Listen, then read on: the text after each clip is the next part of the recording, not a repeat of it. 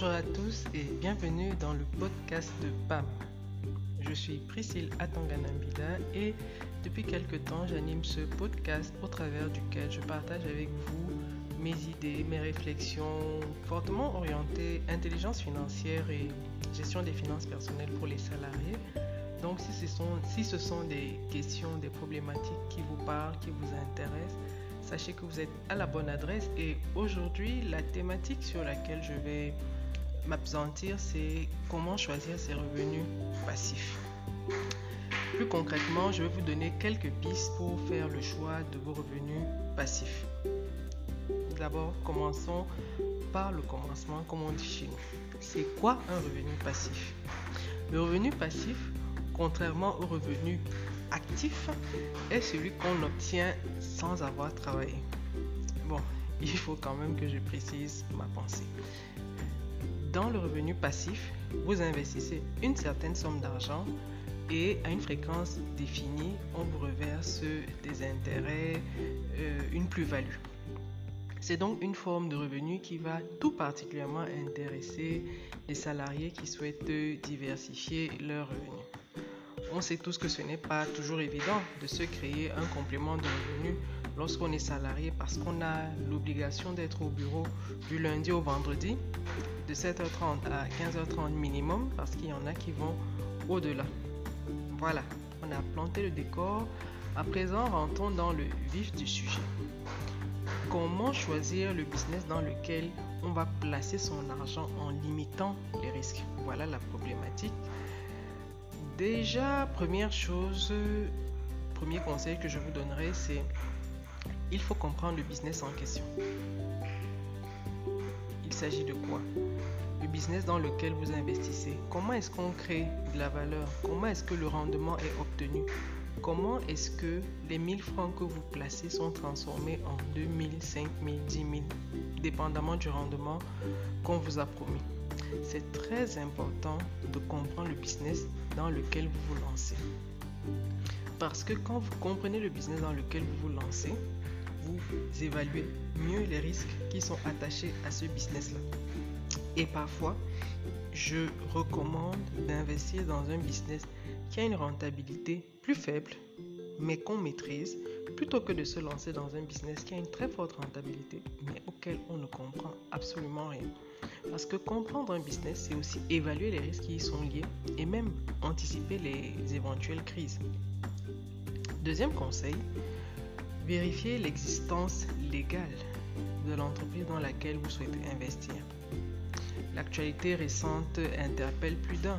On a vu des personnes injecter toutes leurs économies, sinon de grosses sommes d'argent, dans des projets, dans des business et découvrir plus tard que l'entreprise en question n'avait aucune existence légale et qu'elle s'était tout simplement faite arnaquer. Donc les amis, je ne vous souhaite pas ça. Et donc, prenez vos précautions. Vérifiez les agréments et rapprochez-vous des autorités compétentes pour vous assurer que les agréments qu'on vous aura brandis sont de bons agréments. Alors, vous allez me demander comment on fait pour, pour avoir euh, cette information-là? Déjà, rapprochez-vous d'un banquier si le business en question est porté par une banque, allez dans une autre banque et allez obtenir l'information là-bas. Demandez clairement où est-ce que je peux savoir si, où est-ce que je peux me renseigner pour avoir l'information sur l'agrément ou non d'une entreprise. Et là, ce banquier-là va vous donner la bonne information, la bonne adresse et allez-y, cherchez, faites vos recherches vous-même. Et aussi, fiez-vous à votre, intuition, à votre intuition. Si vous ne sentez pas le business, n'y allez pas. Voilà. Troisième euh, conseil que je vous donnerai, c'est investissez une somme que vous êtes prêt à perdre. Oui, on ne le dit pas assez, mais l'investissement, c'est un, risque. Et qui dit risque dit qu'on peut gagner tout comme on peut perdre. Et la crise sanitaire euh, liée au Covid que nous vivons actuellement en est bien la preuve rien n'est sûr et en un, rien de temps, tout peut basculer. Donc, quand vous investissez, dites-vous aussi que voilà, vous investissez une somme qui pourrait ne pas vous revenir. Quatrième conseil que je vous donnerai, c'est exiger un contrat et prenez le temps de lire les contrats histoire de vous mettre à l'abri de mauvaises surprises. Ne vous dites pas, je connais la personne qui tient le business, ou j'ai l'habitude, je sais de quoi il s'agit. Non, prenez le temps de lire, prenez le temps de lire le contrat. Si vous n'êtes pas avisé sur les questions de contrat, rapprochez-vous de quelqu'un qui s'y connaît, qui a quelques connaissances en droit, quelques connaissances dans le domaine juridique et présentez-lui le contrat. Si d'un avis d'expert, le contrat est bien, ne contient pas une clause qui pourrait être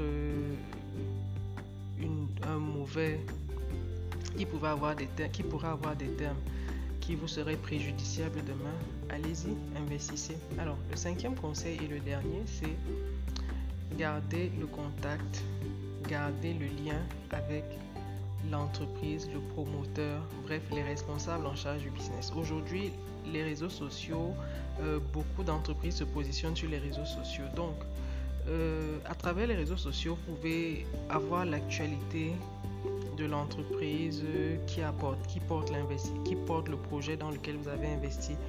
Si cette entreprise-là n'est pas présente sur les réseaux sociaux, trouvez le moyen d'être en contact avec eux, peut-être par appel, peut-être sur WhatsApp. bref, gardez un contact permanent et ne vous fiez pas seulement à ce que euh, votre gestionnaire ou bien le porteur du projet vous dit.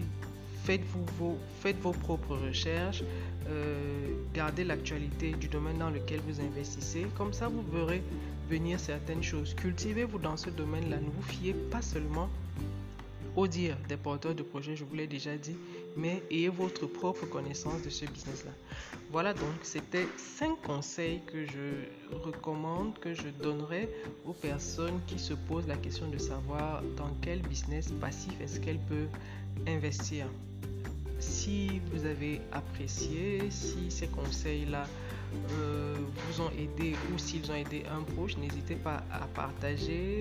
Si vous avez des thématiques sur lesquelles vous aimeriez qu'on échange, que je développe, n'hésitez pas à me le faire savoir à l'adresse euh, l'adresse email que vous connaissez déjà, caramexpertise.gmail.com.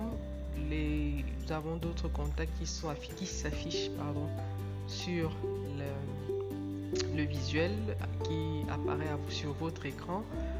Euh, je vous dis merci encore pour votre fidélité. On se dit à bientôt pour un prochain podcast et prenez soin de vous.